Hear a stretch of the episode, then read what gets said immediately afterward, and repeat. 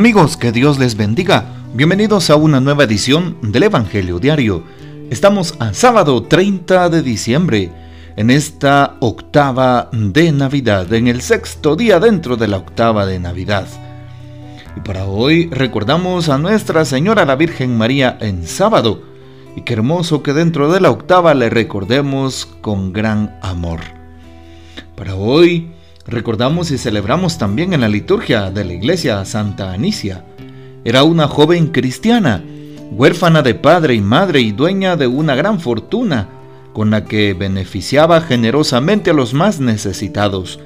En los tiempos del gobernador Ducicio, desató una cruel persecución en Tesalónica, y como la santa confesó valientemente su fe cristiana, un guardia la mató inmediatamente los cristianos de Tesalónica construyeron un oratorio en el lugar donde había sido sacrificada la santa.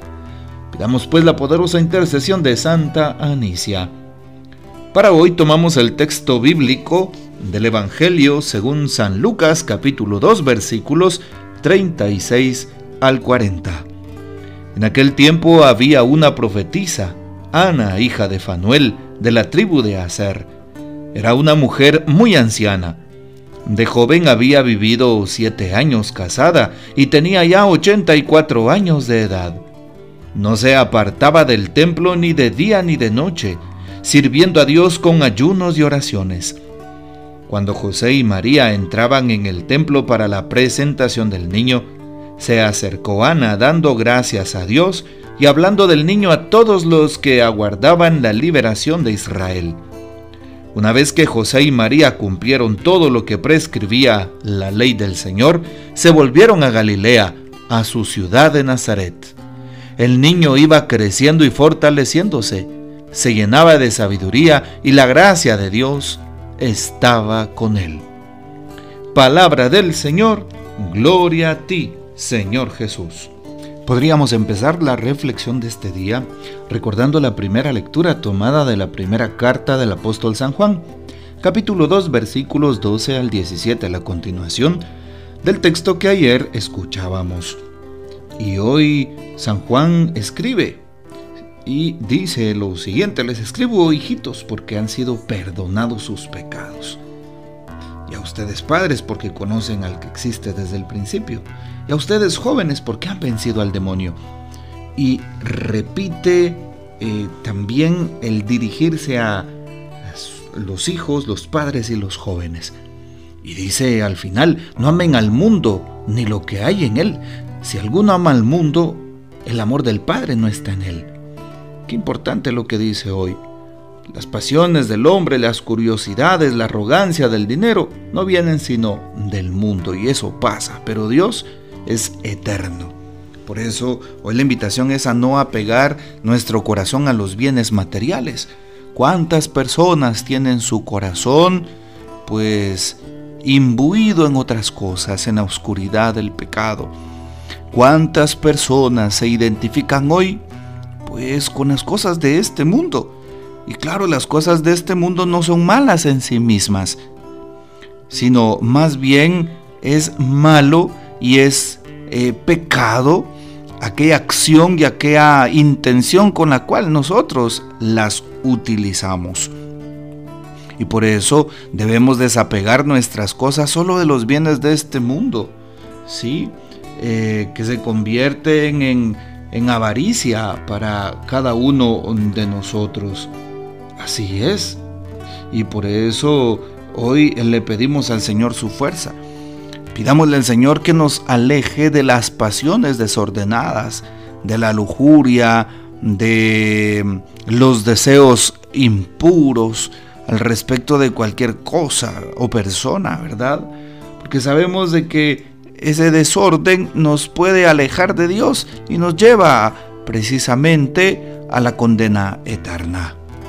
Hoy por eso dice la palabra, no amen al mundo, no amen al mundo, amemos a Dios.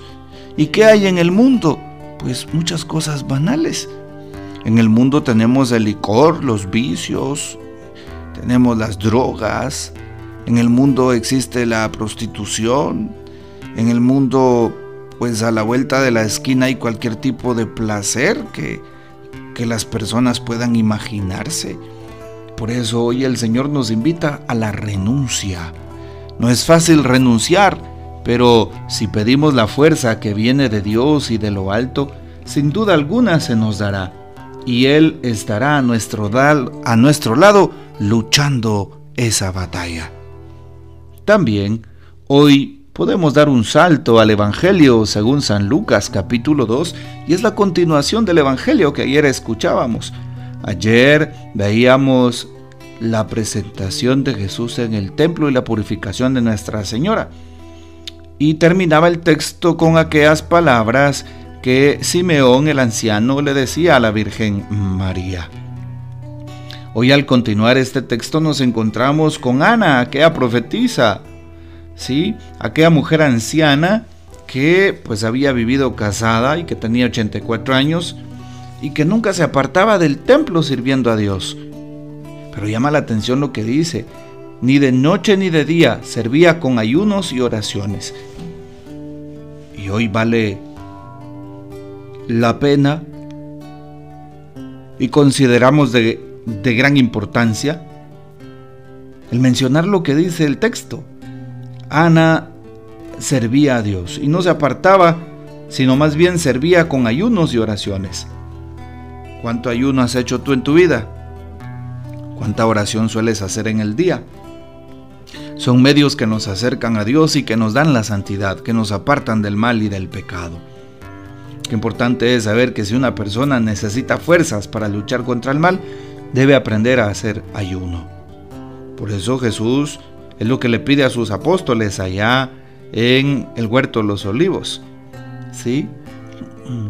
Oren y ayunen para no caer en tentación. Ana se acerca y sigue dando gracias a Dios, como lo hace también aquel eh, hombre consagrado al Señor Simeón. Dan gracias al Señor. Y habla a todo el pueblo de el niño Jesús. Qué bonito sería que nosotros evangelicemos como Ana, porque hoy dice el texto, da gracias a Dios y habla del niño a todos los que aguardaban la liberación de Israel. ¿A cuántas personas no le hablaría Ana? Hoy también a nosotros se nos invita a mostrar un rostro de Cristo vivo, a hablar del Señor con convicción de fe, a que los demás puedan tener una pizca de Dios a través de mi forma de actuar. Esta es la invitación a la cual se nos da la oportunidad de acceder. Y por eso hoy miramos al niño Jesús y le pedimos que Él sea nuestra fortaleza, nuestro amparo, nuestro refugio que Él sea nuestra principal motivación para evangelizar. Finalmente, el Papa nos escribe lo siguiente, iba creciendo y fortaleciéndose. La infancia y la juventud de Jesús es narrada solo con tres verbos. Jesús crecía, se fortalecía y se llenaba de sabiduría, pues la gracia de Dios estaba con él. Este es todo un proyecto de vida que valdría la pena considerar seriamente al acercarse al nuevo año, crecer ¿Cuál es la estatura que queremos lograr? ¿Cuál es la medida de nuestros sueños? San Pablo dice que todos los cristianos estamos llamados a edificarnos mutuamente hasta alcanzar la medida de la estatura de la plenitud de Cristo. Son así de grandes nuestras metas. Para alcanzar esa medida en todos los aspectos de nuestra vida, se nos ofrecen dos dones del Espíritu Santo, fortaleza y sabiduría.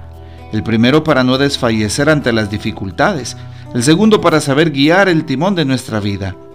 Alcanzar, estas alcanzar estas metas espirituales al final no será mérito nuestro, solo podremos hacerlo si la gracia del Señor está con nosotros. Bueno, son las palabras que el Papa nos expresa y ojalá que las podamos practicar. Que el Señor nos bendiga, que María Santísima nos guarde y que gocemos de la fiel custodia de San José. Y la bendición de Dios Todopoderoso, Padre, Hijo y Espíritu Santo descienda sobre ustedes y permanezca para siempre. Amén. Comparte este audio y hasta mañana.